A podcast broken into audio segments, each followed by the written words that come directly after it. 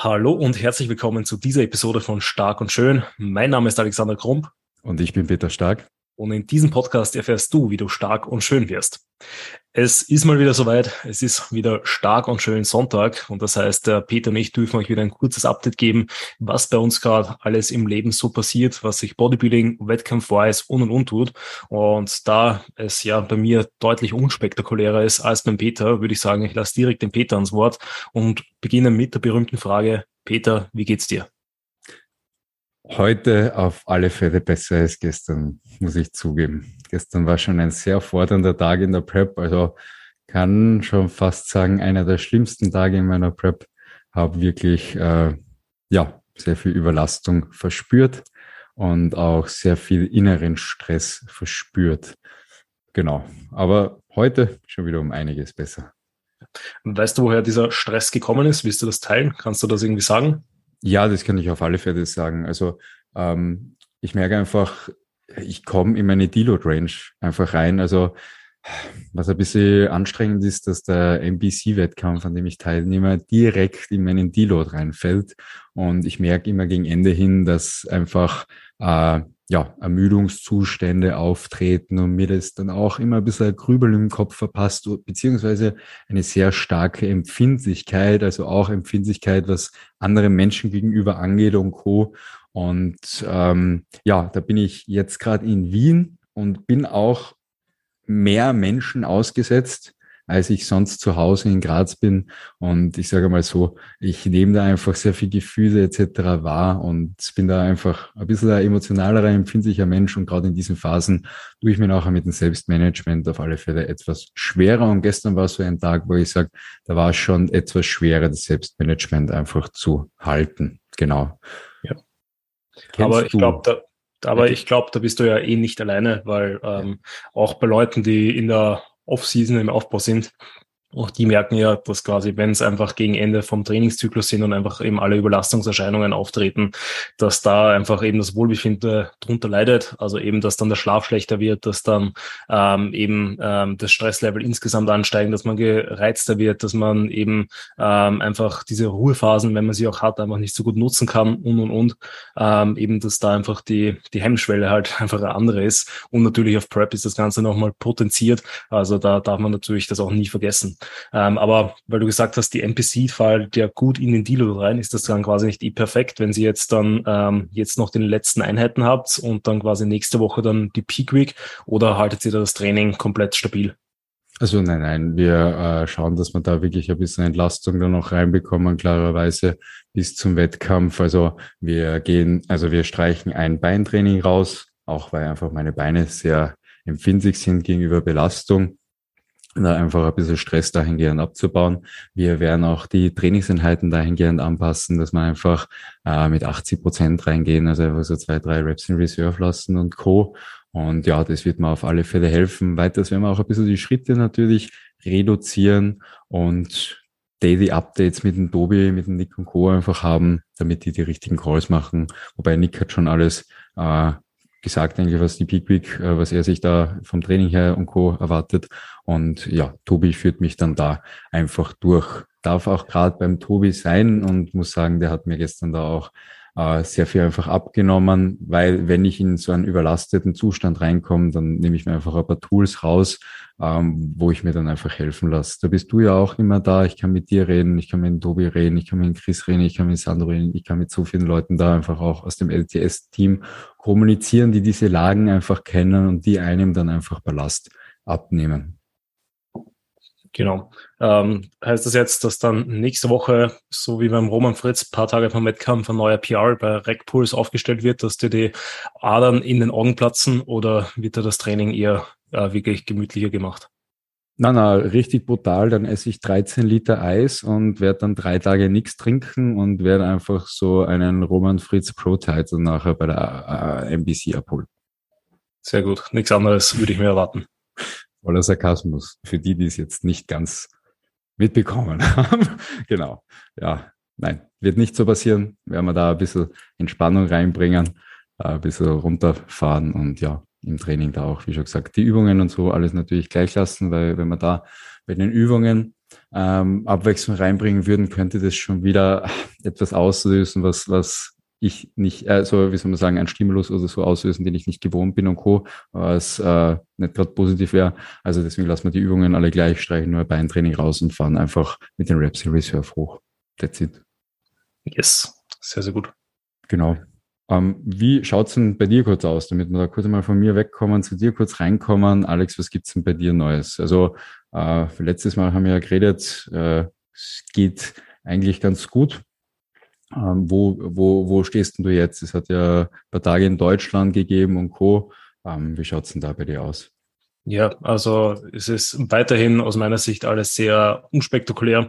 Also ich bin ja jetzt im neuen Zyklus drinnen, der läuft gut. Da merke ich es auch schon langsam, dass er einfach fordernder wird. Wobei ähm, dadurch, dass ich tatsächlich dann ab September mir wieder einen Coach an die Seite hole, der dann ähm, eben im September dann auch verkündet wird, äh, muss ich sagen, ähm, genieße ich gerade jetzt auch die Zeit, dass ich noch ein bisschen mehr freestylen kann. Ähm, und dadurch, dass auch viele Leute immer wieder im Gym sind, trainiere ich da auch viel mit anderen Leuten. Also weil weiche auch ein bisschen von meinem Plan ab, beziehungsweise eben mache dann, kennst du das eh, so eine Mischung aus deren Plan und meinem Plan. Ähm, und solange ähm, quasi eben das jetzt noch ansteht und ich diese Flexibilität habe, ähm, werde ich das auch noch ausnutzen. Und dann geht's quasi mit fixen Trainingsplan wieder, mit etwas mehr Struktur eben dann in den neuen Zyklus rein, auf den ich mich auch dann schon ziemlich, ziemlich freue. Ähm, also das ist eben so, so glaube ich, immer so die Extreme, wo man sich so ein bisschen bewegt. Einerseits finde ich es immer sehr, sehr cool, solche Phasen zu haben, wo man eben flexibler sein kann. Aber ich merke auch, dass ich einfach ein Routinemensch bin und ich merke, ich fühle, also mir geht's einfach besser, also mental einfach ähm, und auch was eben so dann die Sicht auf den Progress und Co. angeht, wenn man einfach alles stabiler hält, eben dieses ganze Rauschen einfach weglässt und einfach schaut dann, dass Woche für Woche eben die Schwankungen so gering wie möglich sind, um wirklich zu schauen, wie entwickelt sich die Kraft, wie entwickelt sich die Optik und und Co. Ähm, das heißt, da freue ich mich mal wieder auf die Phase, aber ich freue mich natürlich auch auf all die Personen, die jetzt in den nächsten paar Tagen und Wochen immer mit mir trainieren. Und Gewicht ist weiterhin bei mir langsam am Steigen. Da wird es ähm, tatsächlich langsam immer schwerer, das Essen zu bekommen. Also ich habe paar Tage, wo es das Hungerlevel wirklich auf einem ziemlich krassen Low ist, ähm, wo ich halt wirklich dann ähm, teilweise kämpfen muss und ja, natürlich am überlegen bin, ob ich dann irgendwelche Mahlzeiten mal stehen lasse, aber Kalorien müssen rein, da wird dann einfach weiter geschaufelt, bis halt wirklich gar nichts mehr reingeht. Ähm, und bisher klappt das eh auch noch sehr, sehr gut. Und ich muss sagen, auch diese Phase genieße ich natürlich so wie die Prep, die genau die, das andere Extrem ist, wo man am liebsten immer mehr essen würde. Ich würde jetzt am liebsten immer weniger essen. Aber ähm, ja, dreistellig wird man nicht von alleine, genauso wie man eben auch fünf Prozent Körperfett nicht von alleine bekommt. Da muss man halt dann einfach schon mal ein bisschen härter reinhauen. Und ähm, so ist es halt. Und ich habe da jetzt eher auch schon viele oder pack immer mehr Tools aus der Toolkiste aus, dass ich da eben entsprechend mit dem Gewicht in die Höhe kommt. Wenn euch das interessiert, dann könnt ihr da gerne eben im Peter oder mir mal eine Nachricht schreiben, ähm, damit wir vielleicht mal eine Podcast-Episode machen, was für Tools es gibt, sowohl vielleicht in die eine Richtung, sprich wirklich ähm, die Off-Season so produktiv wie möglich zu gestalten und falls eben das Essen auch nicht mehr reingeht, was wir da machen können, als auch natürlich in die andere Richtung, wenn man mal richtig hungrig ist, was man da noch alles machen kann. Und genau, da kommt aber auch noch dazu, eben, also das ist, glaube ich, auch etwas Stress geschuldet, dass gerade schwerer reingeht, weil grundsätzlich bin ich ein guter Esser. Ähm, aber eben, wenn die Struktur fehlt, wenn die Mahlzeiten nicht ganz so strukturiert sind und ich auch nicht ganz so viel Zeit zum Essen habe wie aktuell, dann ähm, werde ich tatsächlich, vor allem bei viel Essen, nicht hungriger, sondern, äh, ähm, sondern eher weniger hungrig. Ähm, weil ich dann eigentlich lieber was anderes machen würde und dann schneller alles noch runterwürgen probiere, aber das, das klappt dann eben mal besser und mal schlechter. Ähm, aber eben, ähm, du hast es ja auch schon gesagt, ich war jetzt ja auch dann, letzte Woche war das dann ähm, in Deutschland bei den Fitment Days, was so, ja, eine kleine FIBO, könnte man fast sagen, wurde mir gesagt, ich war noch nie auf der FIBO. Ähm, dargestellt hat, das auch ein sehr, sehr nettes äh, Event war. Ähm, da mal cool, alle möglichen Leute auch zu sehen und auch vor allem im Team Budesheimer mal zu sehen, weil man muss halt sagen, er ist halt in real schon auch nochmal eine, eine Gestalt. Ähm, auch wenn er da nur mit Tanktop oder eben ein Shirt rumrennt, die Unterarme, die noch komplett adrig sind, das ist halt ähm, ja schon sehr, sehr beeindruckend und da würde ich, also habe ich jetzt einmal auch den Entschluss gefasst, dass ich irgendwann einmal eine Pro-Show äh, mit wirklich den Top-Pros mir auch einmal anschauen möchte, weil wenn man bedenkt, dass der Tim ja immer noch einer von den kleineren Profis ist, ähm, kann ich mir derweil auch noch gar nicht vorstellen, was das, was die anderen dann für Ausmaße haben. Also das bin ich sehr, sehr gespannt. Und ja, ich glaube, das war so alles, was bei mir jetzt zu sagen gibt. Interessiert dich sonst noch irgendwas oder? Ähm, also ich, ich äh, bin gerade äh, eigentlich auf die Idee gekommen, dass wir eigentlich mal ein Team auch einladen können zu Stark und Schön, weil das ist ein sehr starker Kollege, der auch sehr schön ist. Also es wäre sicher auch einmal sehr lustig, ein Team da zu sitzen haben. Genau, also alle, die den Podcast hören und den Podcast supporten, ihr wisst, was zu tun ist, haut einen Screenshot von dieser Episode rein oder teilt die Episode mit den, mit der Markierung Timber stark und schön ähm, oder sonst irgendwie einen netten Spruch, damit er auch Bock hat, da mal zu Gast zu sein und dann werden wir uns darum kümmern, dass das auch in Realität umgesetzt wird. So sieht's aus. Wir, wir, wir holen die Leute.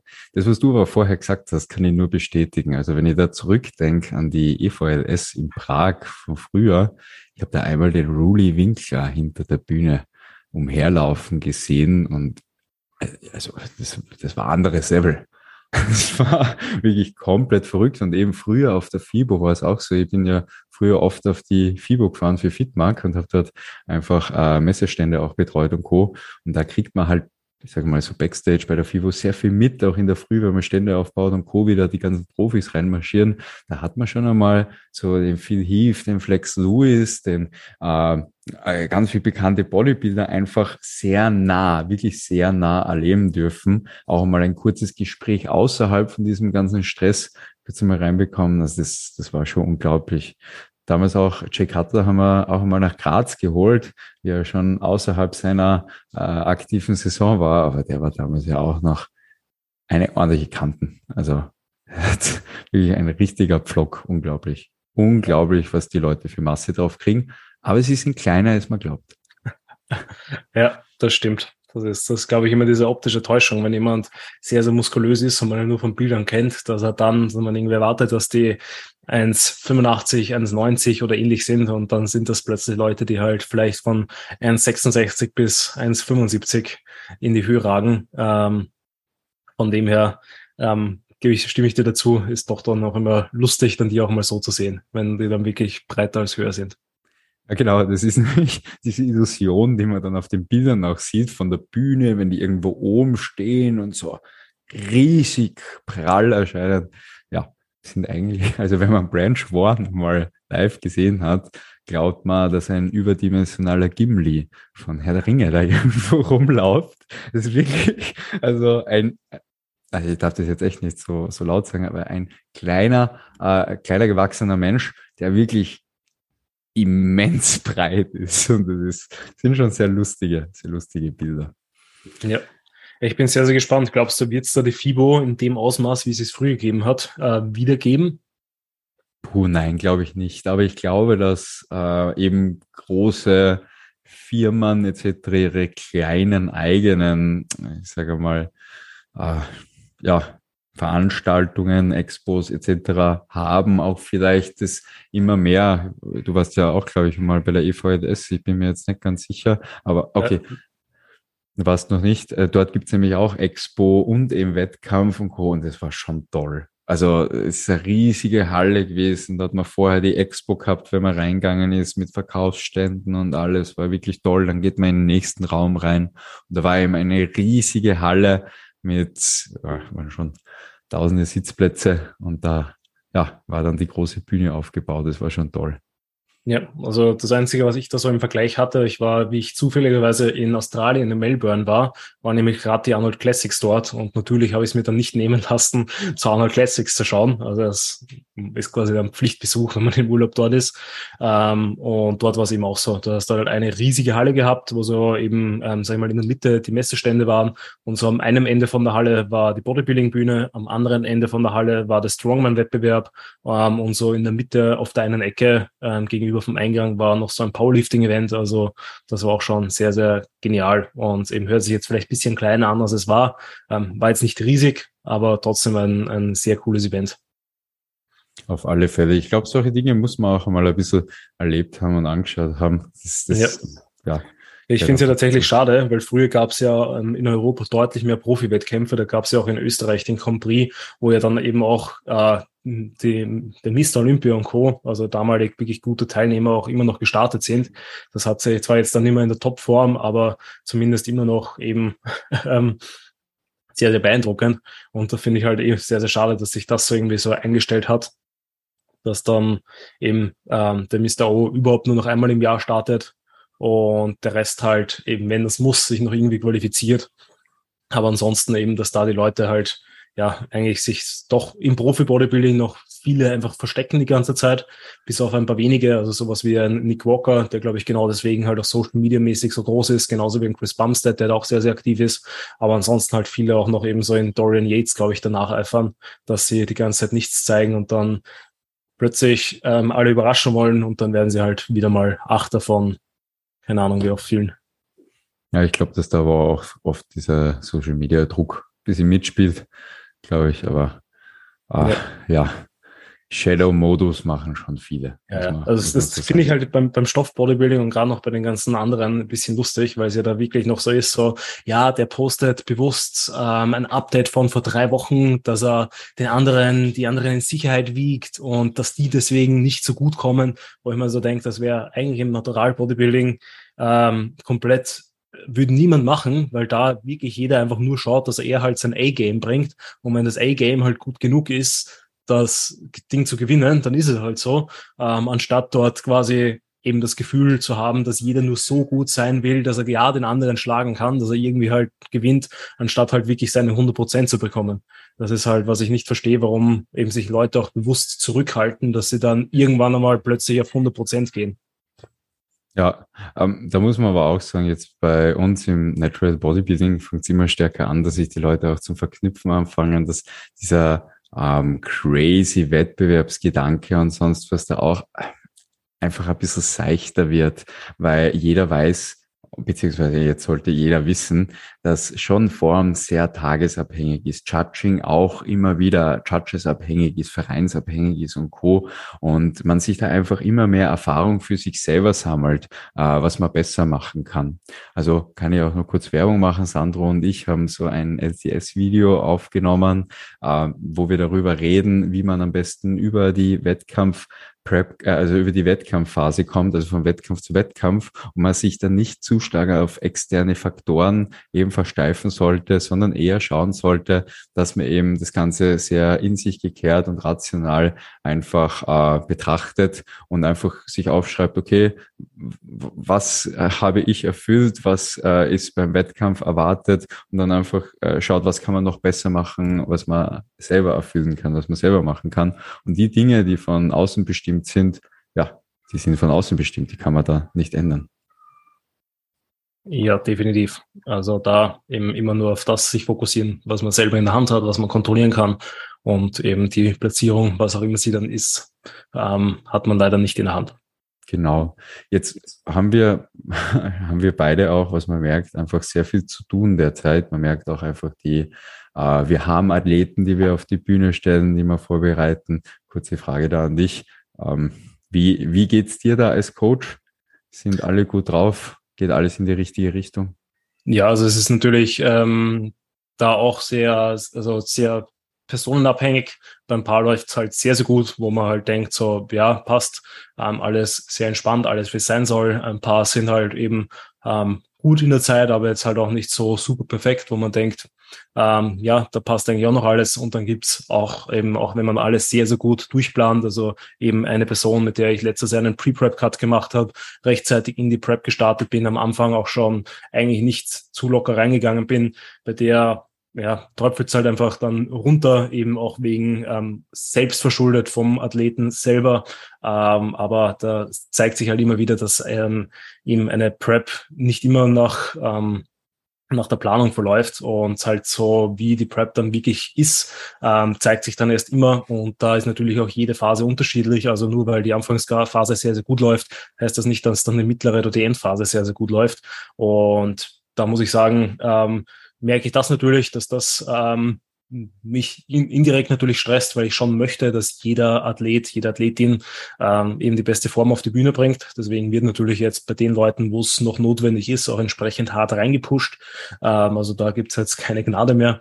Und genau, ansonsten äh, merke ich halt auch, dass der, der Workload auch mehr wird, einfach eben, weil mehr Fragen kommen, mehr Updates einfach angefordert werden, weil natürlich jetzt dann auch die Peak-Week-Pläne und Co. einfach ähm, ausfällig sind und da natürlich ich auch schauen will, dass das jeder rechtzeitig bekommt und nicht erst so einen Tag bevor die Peak-Week beginnt, die Person da irgendwelche, irgendwas hingeklatscht bekommt. Und genau, wie geht's dir damit? Uh, ich sage auch, na, uh ist natürlich ein bisschen stressig, überhaupt in der Phase, in der ich mich auch gerade befinde, ähm, das alles äh, sauber natürlich zu regeln. Ich habe Gott sei Dank die Wettkämpfe schon alle mit Sheets durchgeplant für die Leute auch und schon die Sheets auch ausgeschickt und Co. mit Peak Weeks. Natürlich adaptiv, muss man dazu sagen. Also ich habe jetzt noch keine Ahnung, was da in drei Wochen mit den Athleten passieren wird. Das werden wir dann sehen. Aber einfach, um schon einen Plan aufgestellt zu haben und um den einfach dann immer adaptieren zu können, da schon einfach, ja, wie soll man sagen, ein System dahinter zu haben, so gut es geht. Es gibt mir auch natürlich Sicherheit, weil ich will natürlich auch, obwohl ich jetzt in der Prep stecke, ähm, und daneben auch noch tausend Dinge zum Tun sind. Du weißt, wie es ist, Alex. Also versuche ich das einfach so sauber wie möglich zu lösen. deswegen planen, planen, planen, planen. Und damit komme ich dann ganz gut zurecht. Und auch der Austausch eben mit euch, also mit den Coaches jetzt auch, äh, ja, mit allen anderen von LTS kann nur sagen, tut das so, so gut. Auch, dass wir einfach schauen, dass wir bei den Wettkämpfen aufeinander schauen, auf alle unsere Athleten schauen und Co. und da einfach wirklich als Team agieren. Muss ich sagen, das nimmt mir dann wirklich sehr, sehr, sehr, sehr viel Stress ab dahingehend. Und sie beißen alle durch. Das muss man dazu sagen. Man muss aber auch sagen, Wettkampf Bodybuilding ist eine der brutalsten Sportarten, die es einfach gibt. Mental auch ist, das ist immens, also wirklich immens. Also ich kenne jetzt natürlich andere Sportarten, die ihre Zerren sind, aber ich sag, diese Sportart verbindet es richtig in einem Lifestyle, wo es das einfach das ganze Leben so stark einnimmt, dein Sozialleben einnimmt, äh, dich einnimmt. Es ist einfach so brutal. Deswegen, es ist nicht jeder dafür gemacht. Das muss man auch dazu sagen. Ähm, beziehungsweise manche Leute brauchen einfach mehrere Anläufe dafür, also dürfen sich nicht erwarten, dass die erste Saison jetzt so super wird. Auch nicht, dass die zweite Saison so super wird. Ganz ehrlich, wenn man es schafft, in diese, in diese Form zu kommen, hat man eigentlich schon meiner Meinung nach gewonnen, weil, sagen wir mal, allein diese Aufgabe ist schon so immens, dass man einfach stolz auf sich sein kann. Und beim Wettkampf hat man dann eh wie schon gesagt, da sollte man eigentlich das, was man sich hier erarbeitet hat, einfach präsentieren können. Und diesen ganzen Wettkampfgedanken da ein bisschen nicht zu, zu kritisch einfach sehen. Genau. Yes. Ich glaube, das war ein gutes Schlusswort. Und damit würde ich sagen, beenden wir auch diese Episode. Da, wie immer, wenn euch dieser Podcast gefällt und euch diese Episode gefallen hat, gerne eine Bewertung auf der Plattform eurer Wahl da lassen. Ansonsten freuen wir uns natürlich auch immer, wenn ihr die Episode in euren Social Media ähm, Kanälen teilt, einfach damit da mehr Leute lernen und wissen, wie sie stark und schön werden können.